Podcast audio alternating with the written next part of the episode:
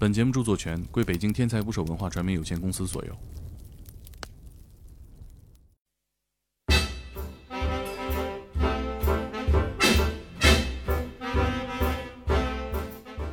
大家好，我是猛哥。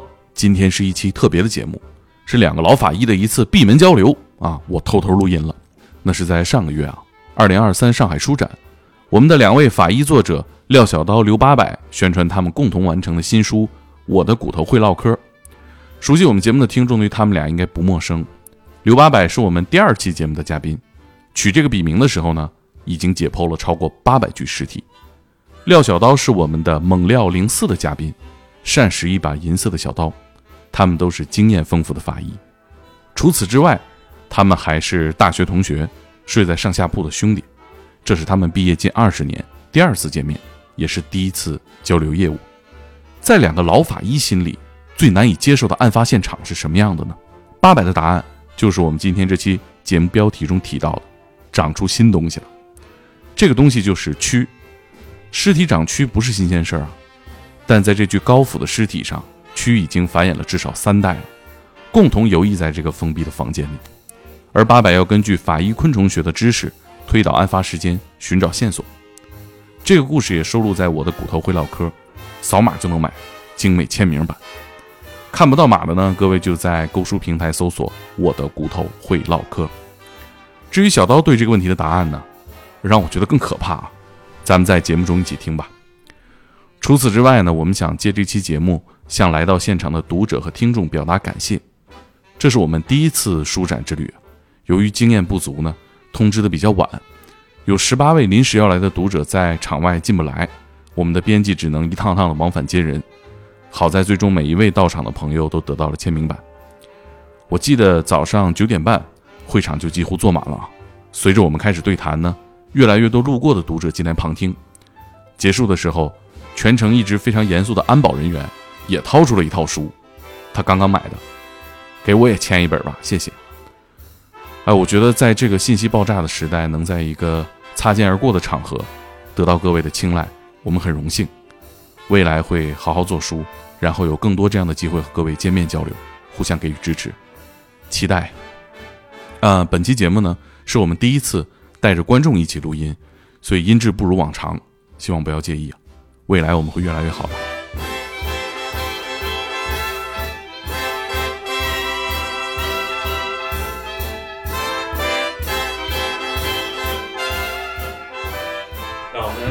掌声欢迎我的土豆会唠嗑的作者廖小刀刘八百。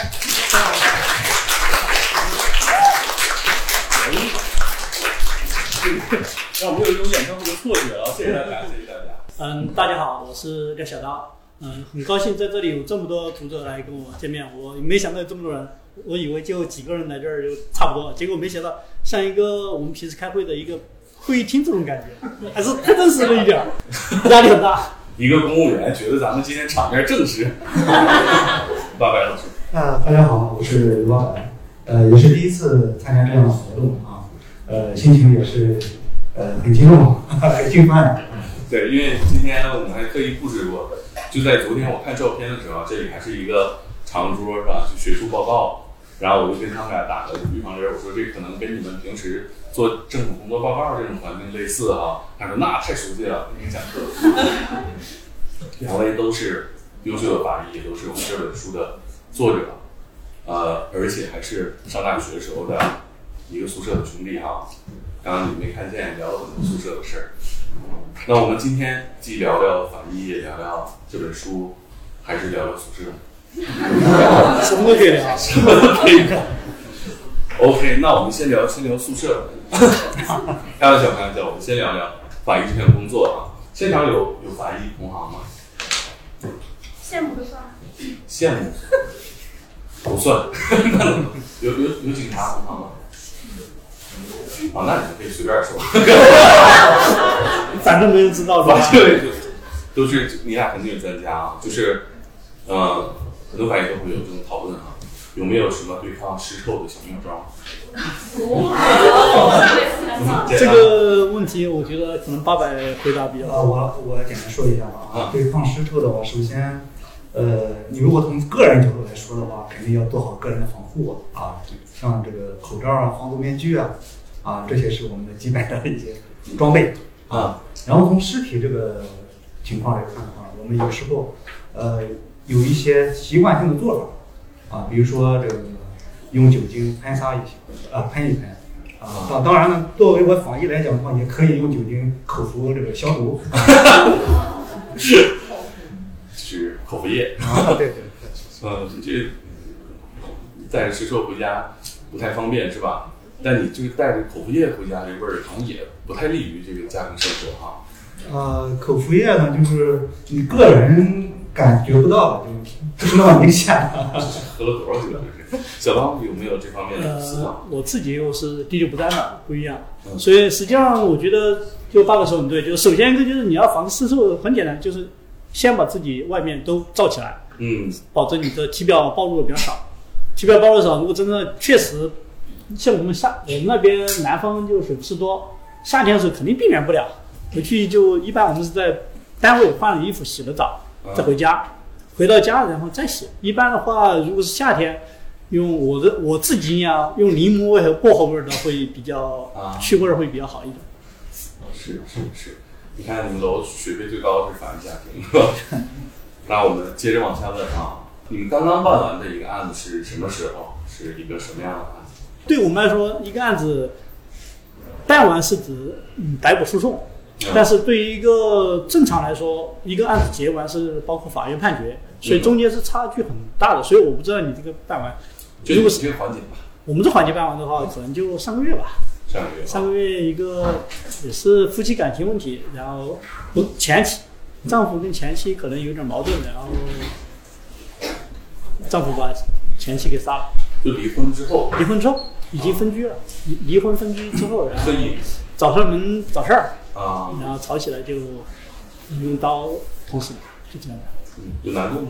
没有难度。现在，嗯，我的经验就是这十来年都是基本上就已经案件进入了一种关系很直接的，就是说你被害人和受害人是一般有直接关系的那种，呃，本身没有联没有联系的随机性的、偶发性的这种劫财劫色的案子，越来越罕见。嗯就更多的是这种邻里关系、夫妻关系、男女朋友关系。嗯，这这个答案不知道让大家觉得更踏实还是更害怕？呃，实际上我可以这么说，治安环境觉得好很多的，好很多。因为以前也会有这个案子，但是以前这个案子可能只占了百分之十、百分之二十，现在占了百分之九十。以前也是这么多，只是比例没这么大，它的总量是没有什么变化的。嗯所以以前一年也是有这么多案子，嗯这么多亲密关系发生的案子，但是因为它实际上当时在案件总量里是占少部分，现在占绝大部分，这个区别。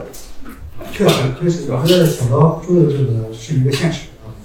我最近接触到的案例是上周，上午上周啊，上周啊，上周有一个就是一个刑满释放的人，然后回老家，然后找这个前女友啊去这个谈判，啊，前女友呢就呃，本身她有两个孩子啊，跟前夫的两个孩子啊，然后她还有她的父亲，然后还有她的一个小胡子啊，然后他们五个人跟这个嫌疑人一块儿谈判，嫌疑人是带着匕首去的，然后谈崩了。谈崩了之后就用匕首捅，他们四散而逃，最后是捅死了三个。啊，这个他的前女友也是，他的前女友的女儿，然后他的这个父亲，还有就是他去调解的这个小胡子，他们三个被捅死了。然后当然嫌疑人也自杀了，啊，四四条命啊，对。那是个什么环境？案发现场？案发现场就是在一个农村，啊，农村一个比较偏远的一个地区。是家里啊呃，对，他在家里面就开始这个实施作案，啊然后就追着这些这些人到处跑，啊，他那个儿子呢也跑得比较快，然后跑的方向也正确，啊，跑进一条湖，就是比较比较长的一条巷子里面去，在里面追，啊，然后呢这几个另外两个人呢就跑到了一个他这个大队的一个院儿里，啊，院儿里面那这就只有一个门口，啊，就相当于就是进了死胡同了啊。嗯，看就是谈判还是要找人多密集或者是公开场合，也不行是吧？我们那儿前段时间就是类似的，就是前女友找了几个人就可以去谈判，结果就外面散了之后，觉得这个人觉得自己被欺负了，然后开着车去追了几个人。天啊，我觉得还是不要谈判，尤其是不要 不要去帮人谈判，尤其是这个这个谈判还是要讲策略、讲方法的啊。主要他们可能就是太强势了，就是人多的地方太强势。人多的人少的那一个带不去，他会觉得自己被欺负了，被侮辱了，嗯，所以他回头会去报复，有这种可能。那像你们对呃现在的案子了解比较深入，很多都是亲密关系之间的。这些年经手这些案子，有助于你们自己处理这个自己的家庭关系，会不会有有助于，是是技巧层面的，还是说脾气层面？呃，就是引有很多事情引以为戒。啊，对对，从别人发生的事情，发生的这些案件里面，我们可以呃，就说避免发生这些事情。嗯啊。对我们其实有时候更新很多故事，也希望就是读者朋友们引引以为戒啊，就是都是一面一面镜子啊。哎呀，这我我们聊一点听完了大家觉得踏实的是吧？嗯啊啊，你们经历过最难处理的事情是什么样的？好像也不会踏实。嗯，我我先想想一个让小刀先来。最难处理的尸体，对，就让你觉得最棘手这个活儿，呃，这个班儿今天实际上我们就是可能有快快八八九八年九年了吧，然后一个碎尸案。之所以棘手，不是说它有多多多的复杂，而是因为找不到。啊我们去就最早是发现了一块手指头，然后就后来就在那附近找，又去爬下水道，那个是个什么就是城中村的那种工业区，然后很多外来工，然后就出租屋，然啊后它就很多那种明渠、暗渠。啊。那明渠的话，南方水系多嘛，有的有的沟可能两三米还好一点，有的沟就五六米，然后有的暗渠就是还是盖着盖儿的，嗯。一个一个去撬，因为他抓到人了，但是你要去找嗯，他说当时丢的位置，那就很麻烦。实际上就跟杭州那个一样，嗯，冲走了。冲走了下水道，那你这个又腐败又臭。最后找是也找到了一块，呃，这个肘肘关节的骨头，然后两根手指，然后找到一节肠子。最早的时候我们是肠子腐败了，做不出来，就检验 DNA 检验没检验出来，然后检出来那问个问题说，你这个人掉一个手指和一个这肘关节不一定死了。我说这个无无手术条件下，你这样还不能认定死者死亡，这个已经太扯淡。他说你不是有一节肠子吗？把那节肠子确定一下是不是人的。那肠子已经腐败了，看起来外观上你根根本没法没法判断，最后还是送去做的呃那二代测序，用线粒体的手段就证明它里面有人的线粒体，啊因为 DNA 做不出来啊，啊没法做了，他就做了线粒体，线粒体它保存比较好，然后才确定是人的长。然后他说那这就已经一米多，那肯定是死了。哦，呃，而且我觉得，那是不是那个环境下，其他的所有石块可能都会在这一片区域被随机发现？嗯，到最后也是发现这三块，嗯，就你们都找不到，大家就找不到，那你没法找了。就是说，很多时候就这样。听着确实这活儿挺痛苦啊。这，八百，这个算是最痛苦的一种啊。你你的感受怎么样？啊，你如果说从感官上来说的话，这个可以接受。可以接受。然后我不是说感官，主要是觉得啊，这样翻出水沟难度，难度难去找。啊。那八百呢？啊，就是我之前印象最深刻的一个，还是一个高度腐败的一个尸体啊，它是一个室内室内的一个现场啊，应该是我们发现的时候，应该是距离案发的话大约一个多月了，哦。大约也是这么个季节啊，啊，什么环境？啊，就是一个一个比较破旧的一个出租屋啊，然后一个二层的在二楼啊，然后进去的时候呢，就是反正是离着一百多米，可能就是人都不能靠近啊。我我的同事们啊，离了一百多米就不靠近。就跟你告别了。今天这活儿交给你了。对对对。然后当时我们还是借了这种比较先进、比较比较好的那种防护面具，就嗯是完全完全罩起来的。嗯从头到到颈部啊，全罩起来那种生化生化面具啊。啊。然后当时几个人？呃，我们两个人吧，啊，呃，法医和这个巡填写拍照啊嗯，进去，那这个案子案发也是因为就是感情纠纷。啊，啊，也是感情纠纷。这个死死者是受害人是一个年轻女性啊，然后跟跟她男朋友一块儿在这儿租房子。嗯。啊，之后呢，这个男友就失踪了，失踪了一个多月，啊，然后后那来是谁报的案那就附近居民啊，就味儿太大。对对，实在实在受不了了，那报报案的，他们就是这是普通人能识别的，就是说一种情况嘛，就是说可能发生凶案的一个。啊呃，有有多数人我觉得还是有这种常识的，啊，我们那边我觉得都是因为臭的不得了，然后觉得房间臭，然后敲门不应，叫房东去开门，啊房东一开门看见，啊，这种比较多一些。好吧，确实是像这样的情况，可能也是随机出现啊，在你工作里啊。呃，比较少，啊比较少。少。这最近这几年就是因为现在比如说通讯方便了，嗯。啊，可能存在这个长期失联的可能性会比较小一些，可能当场就找了。啊。对对对。我们那边好像不一样，我们那边还是经常，啊，还是还是多，因为南方可能腐败也快，嗯。然后外来打工的也多，啊。就是说很多家人联系，除非他有老婆孩子在这边了，否则在老家的一天两天不联系很正常。也有事情快就有对，我们那边有一个六年失失踪六年之后，家里人没找，然后还是嫌疑人供述了，啊然后就把他埋了嘛，然后就去挖出来已经是白骨化了，家里人也一直没找。哦，那他这个就确实是不会发生在亲密关系里。那我们继续啊，对这个，您觉得法医工作是解决什么问题呢？就对我们所有的老百姓的社会来讲。呃，为死者言，为生者权。啊，简单的说是这样啊，就是呃，给死者一个交代啊，然后就是替死者说说话嘛啊，唠唠嗑啊，然后呢，就是对这个死者家属啊，也是有个交代啊。嗯嗯嗯，那教导呃，我觉得他说的已经很全面了。不过我觉得还有一个作为警察嘛，为人民服务还是不管怎么说，不管口号什么的，我觉得还是要说的。就是说，只要有需要，我们都可以做。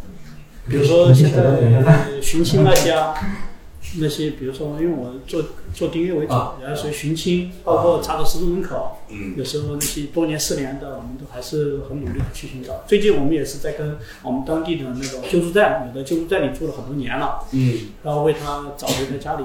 啊嗯，虽然技术很发达了，但是有的像人像识别啊，那还是做不出来，最后还是靠靠 DNA 查到他的身份。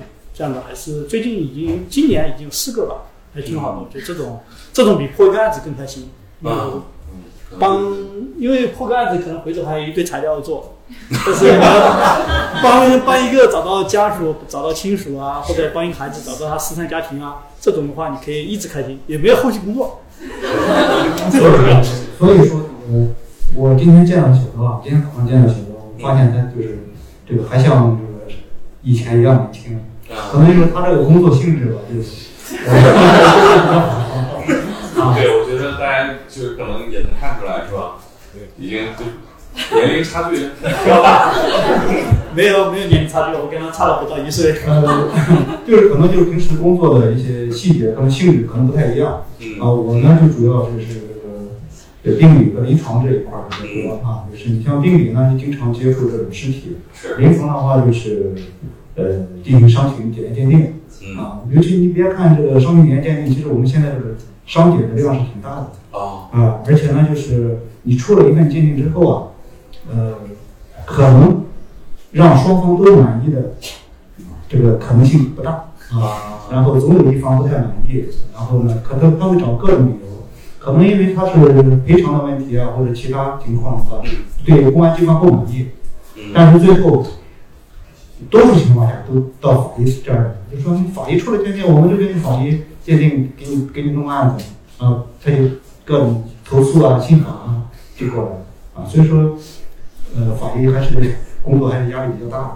嗯所以他们以一直以为医患关系稳定，实际上我觉得也不稳定。因为因为实际上，尤其是验伤验尸都会有这种情况，家属不服。这个医患关系不稳定这这句话从法医嘴里说出来有点不好。主要是 还是靠稳定点儿因为伤伤者不服鉴定，我也被投诉过，啊。然后家属不服你结论，那更多了。对我们其实这些年看到这个搜上面去聊这个伤情鉴定，我觉得可能这些词汇的对称，呃，还做的不够到位哈。就是我们理解的情伤是什么程度啊，是吧？我觉得可能解释，比如可能换一个词可能更好啊，比如说这十五级、十六级是吧？那我我我再问问题啊，你们就是每天接接到工作，更愿意接到跟死者打交道，还是跟活人打交道？呃，犹犹豫犹豫很就是就很说明问题都都。有都有压力，我觉得，呃，还是这个，你像死者的话，呃，就说你像这种明显的这种命案，嗯啊，你甭管他是多么的残忍，多么的就是血清，啊，我觉得都还可以，都很好接受啊，就是说从技术层面来说的话，难度不大，啊，就反而是那些呃一时间不好判断死亡原因、死亡性质的这种，啊，你像溺水啊、高坠啊，嗯啊等等，包括这个缢死啊，就是缢死、自缢、上吊啊这种东西啊，有时候还需要去去综合分析啊，这种是有难度的。是，哎，那我问一下，就是咱们法医工作啊，那这些所有的事项你最轻松的是哪一项？你说我今天就干这一个事儿很轻松，那是什么？感觉都很都很棘手。我我也很羡慕小刀，就是在在实验室里，在实验室里面不跟人和尸体打交道，这种情况就很轻松。因为基本上我是大概从十年，呃，零八年的时候我们开建实验室，我大概从一二年左右就开始不看普通的命案，呃，不看普通的非正常死亡尸体，只看命案的和命案现场以及做物证，所以我整天百分之九十的时间都泡在实验室。啊，状态就很好。就验伤验尸的话，我十年前就干了很多，但现在就确实就嗯。因因为一年命案可能就说说也不怕，我辖区今年没有两位数，啊，也没有两位数，那我去，而且我不可能每一个都去，那我也就去现场的看尸体，可能不到不到十个，今年，嗯那也就主要的工作都是在忙 DNA 的，嗯就在物证检验方面上。跟跟仪器设备打交道还是比较简单快乐。对，那我们把掌声送给两位警察。为了二位警官，我们聊聊这个宿舍的事儿，再聊聊书的事儿，好吧？呃，他俩这些年啊，这是第二次见是吗？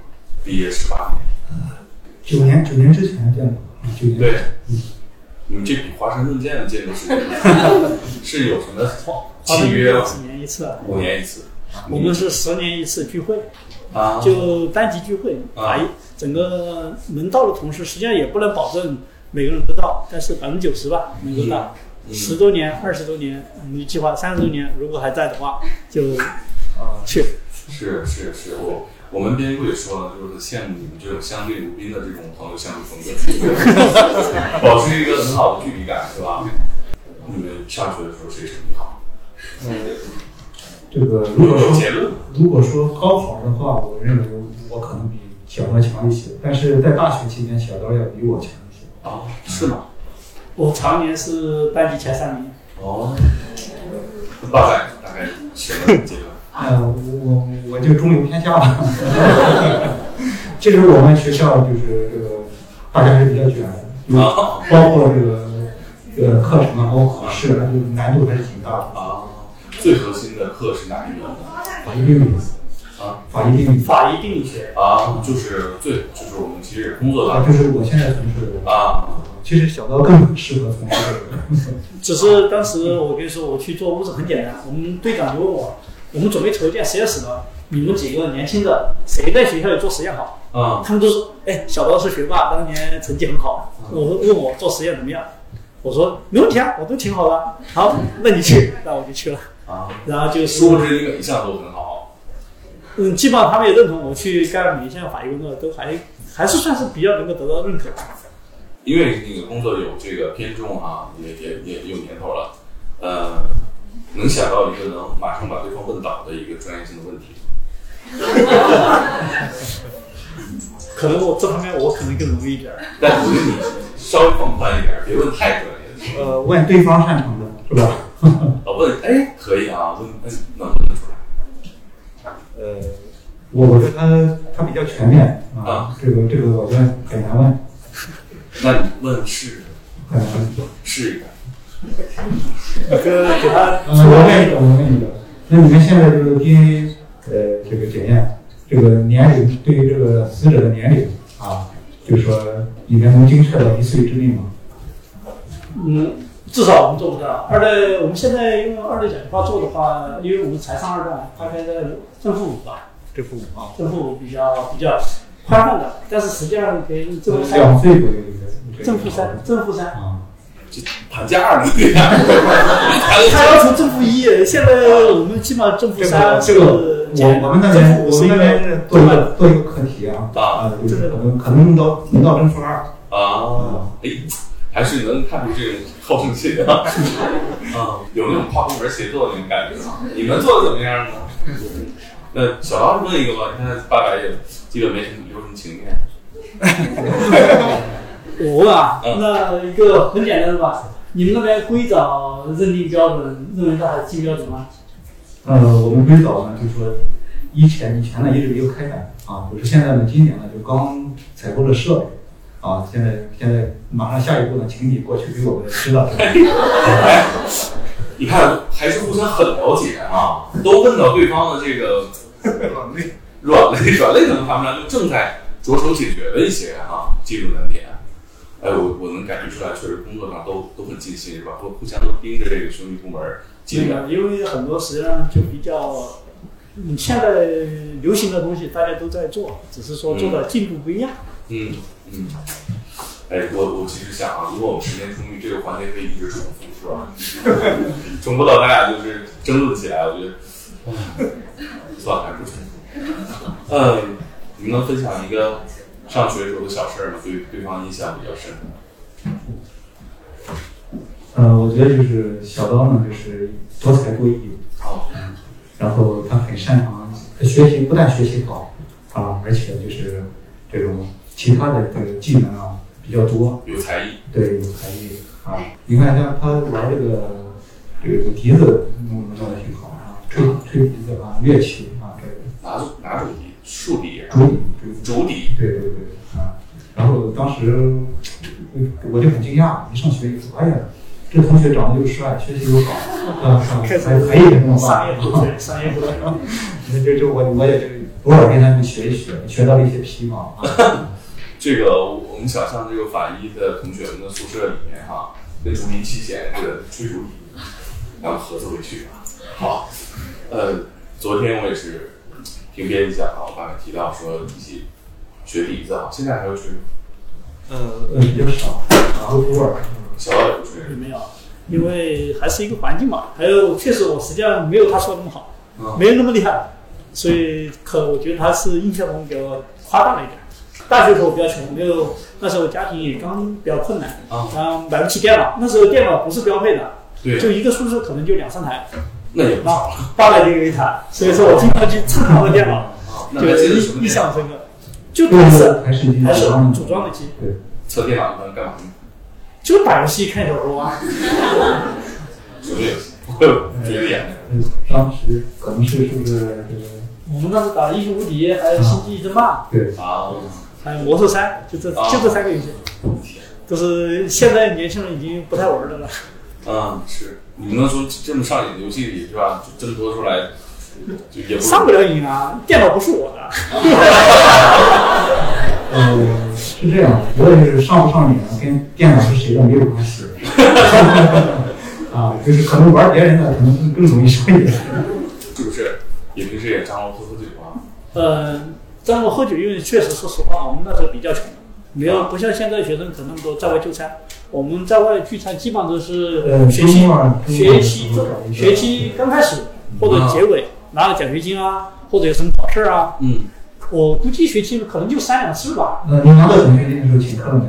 每次都请过吧，没有一次都够吧。我印象不深刻了。每次都请。小这小荷兰，每次都是我校服呢？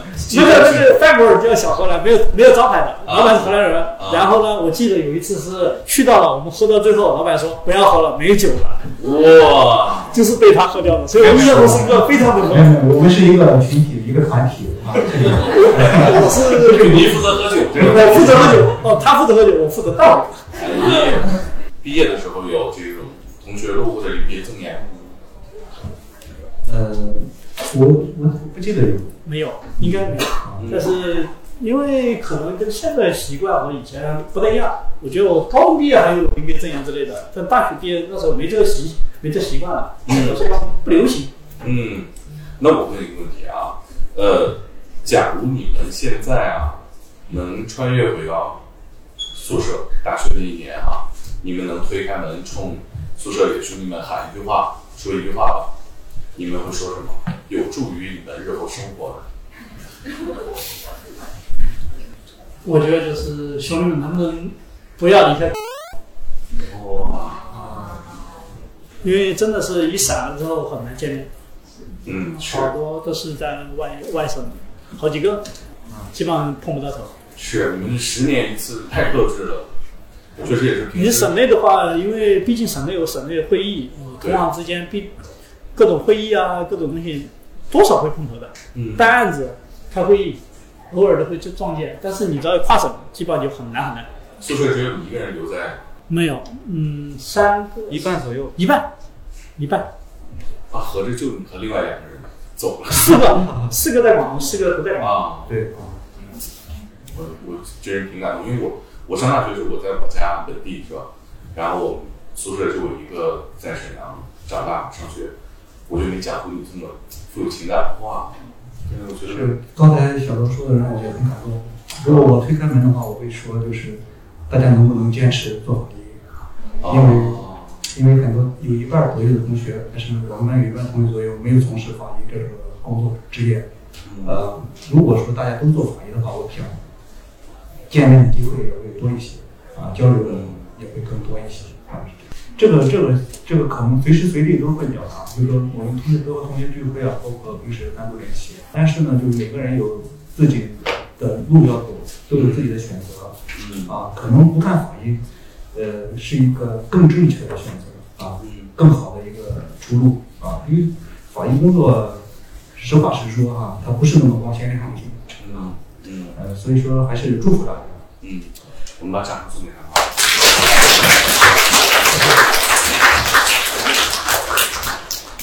我们聊一聊书的部分啊，呃，我的我的会聊课这本书收录了二十四起真实的案件啊，你们最想推荐给大家读的是哪个故事？嗯，简单讲讲这是什么故事？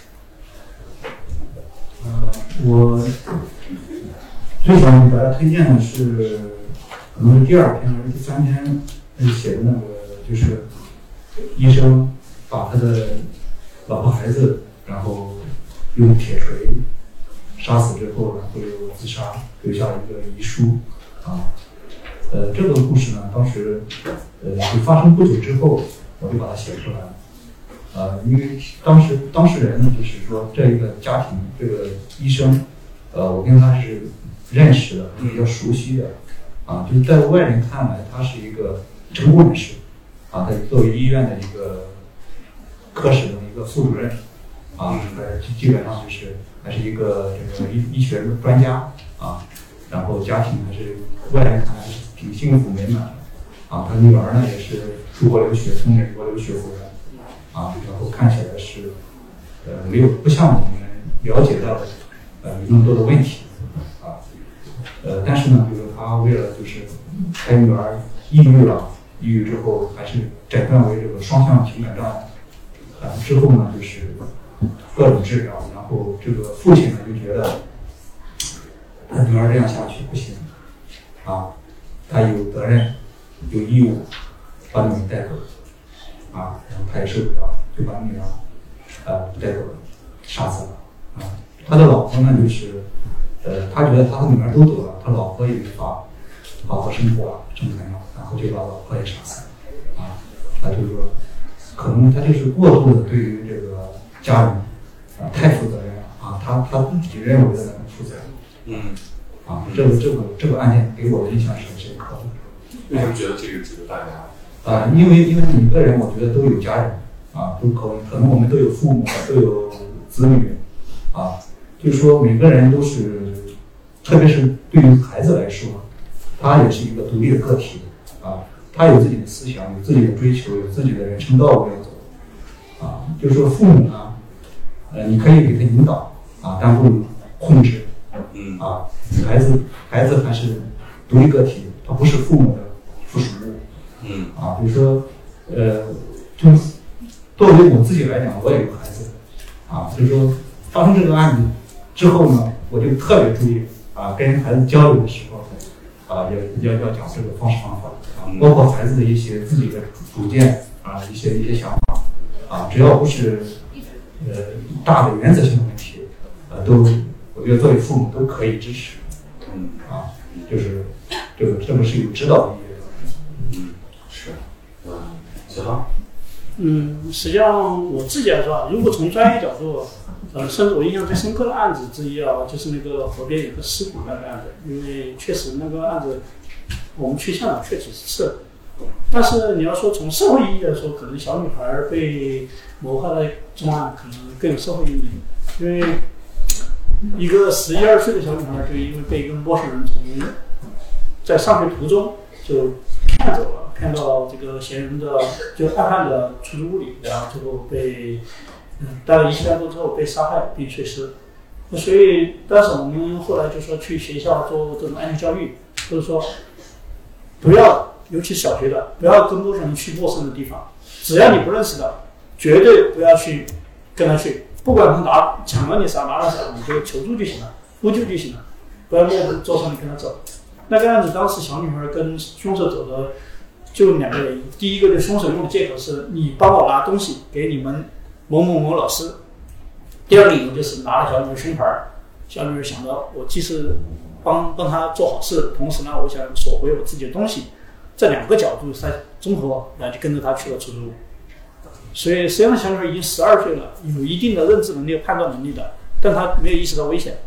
所以这个东西危险的话，有时候说是没有，但社会确实比以前治安好很多，但也要避免一些可能发生的悲剧吧。我觉得就是说，不要跟陌生人走，不懂的，就求助，而不是因为体力优势嘛，不要去反抗，尽量不要用体力去反抗，你直接就呼救是最好的办法。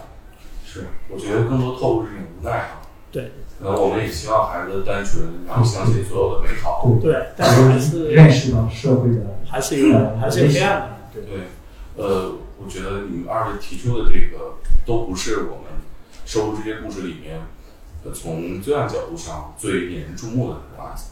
比如说，我记得，但是你你分享的我都看过这个故事，印象也都很深。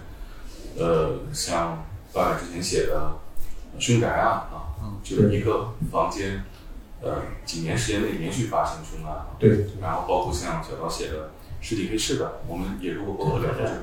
对我们以往觉得这样的可能会会更让大家关注，但实际上我我们了解到从作者的角度，呃，更关心的还是孩子对还是安全。因为陌生人之间发生的这种凶案呢，有可能会啊可能会比较轰动啊嗯，这情这个案件的性质会比较恶劣。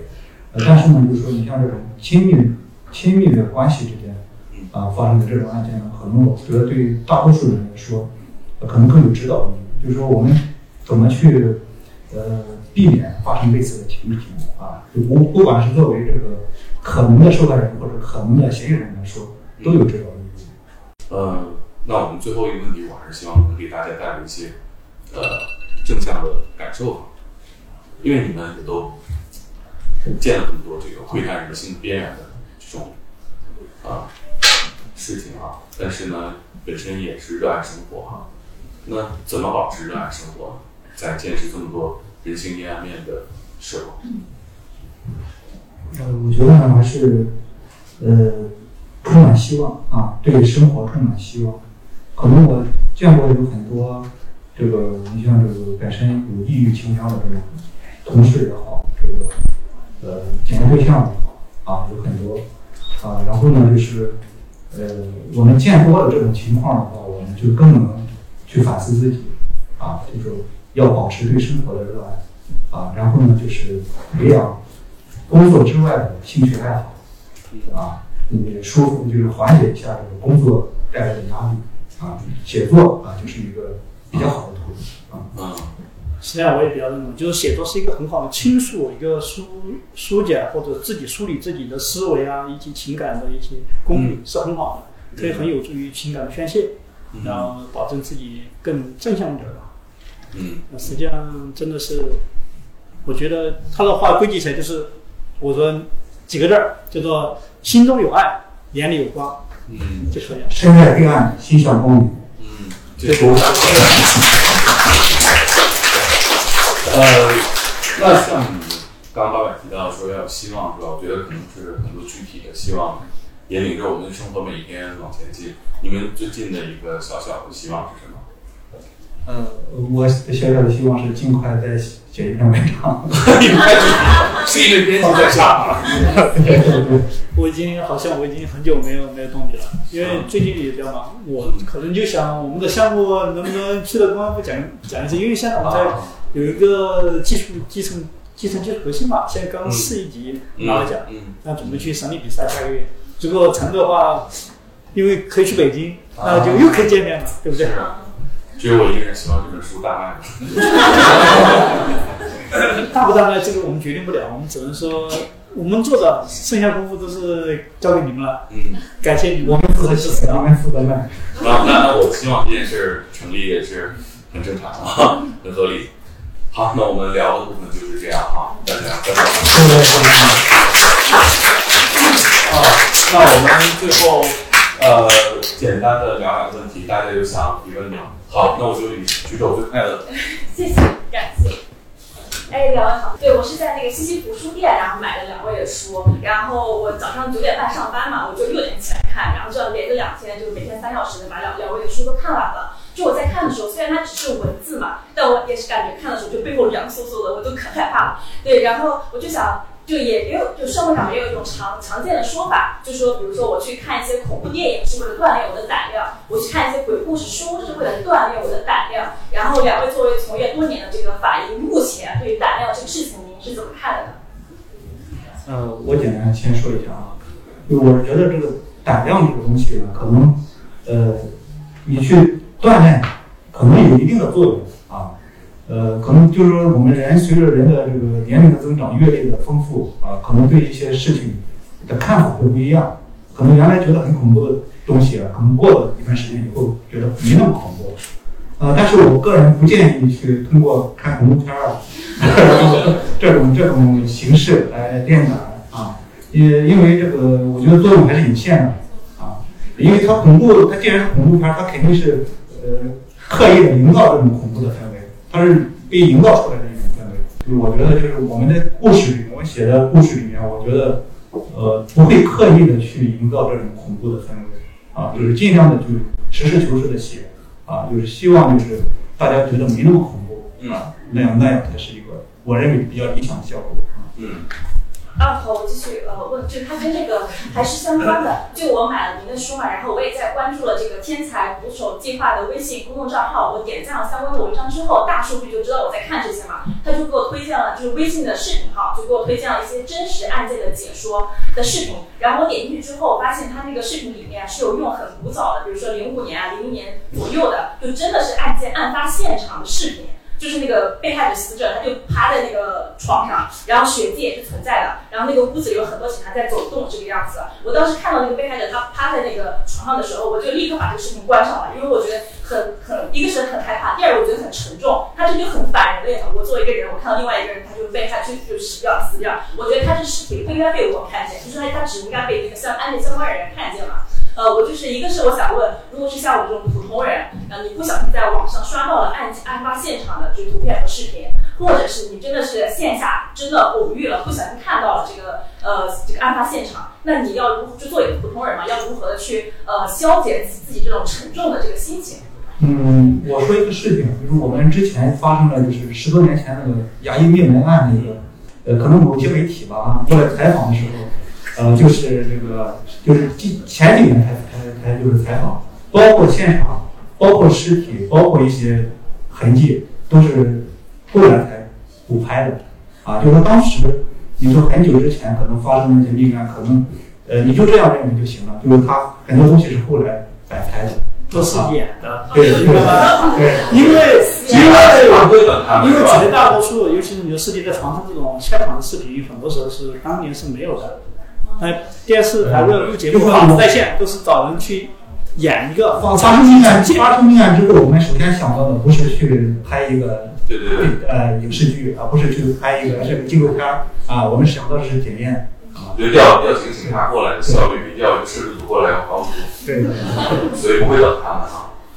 好，我最后一个问题就是，像前两天有一个案件啊，就是那个父亲把自己的两岁的孩子从楼上扔下来，然后就摔死了。然后这个微博也是一个官方的媒体的微博，他配的图片就是那个小孩和他妈妈，就小孩就摔死的尸体和他妈妈在旁边。当然，他这两个人的脸部是有被打码的，但是呢，这个图片还是就被就观众大家都看到了嘛。我想问，就现在就是公检法系统内部对于案案案发现场，就是这个被害人的图片还有视频，它是一个什么样的规定？然后这规定的执行的这个呃，它那个执行的呃执行的状执行的情况是怎么样的？就是被害人的他的隐私有没有得到很好的保是是？这样的，我们现在这个公安局就是接到这种案件之后，我们第一的任务是保护现场。保护现场呢，就包括对这个当事人隐私的一种保护。就是你提到这种高危案件呢，就是前几天我也遇到过一起啊，就是在一个闹市区，然后有一个青年人就从二十七层楼啊，然后就这个跳楼了。跳楼，他的落地的地方呢，就是一个当地的一个比较繁华的一个步行街，晚上六点多啊，人非常的多。然后他跳下来之后呢，呃，第一时间看到的肯定不是警察，啊，就是很多很多围观群众。这些围观群众每个人都有手机，啊，然后他们就随手一拍，然后网上就很多了，啊，然后公安去了之后呢，我们是对他进行了一个遮挡覆盖，啊，包括呃警戒警戒线，然后包括这个给他身上遮盖遮挡啊，然后然后呢就是说保护好现场，保护好这个呃死者之后，然后我们再去勘验现场啊，再再去这个进行检验啊，就是说我们能做到的，可能就是仅限于我们获知这个案件之后，我们才能去采取一些这个呃措施啊，但是在公安局公安人员到达之前，可能很多这种不可控的一些情况可能会没办法。对。所以一般我们现在思维现场就我们有时候研研究案情啊，有时候也也也是参考这种视频，对非常有些直接拍到了案发的情况。嗯对的对的，就是法医也在群里找，你这个权利啊。好，时间的关系，我不能给大家太多提问机会了，这是我的问题啊，没有限定规则，一下饿死啊。我们今天的分享会就到这里，然后我们掌声送给二位作者们啊。好。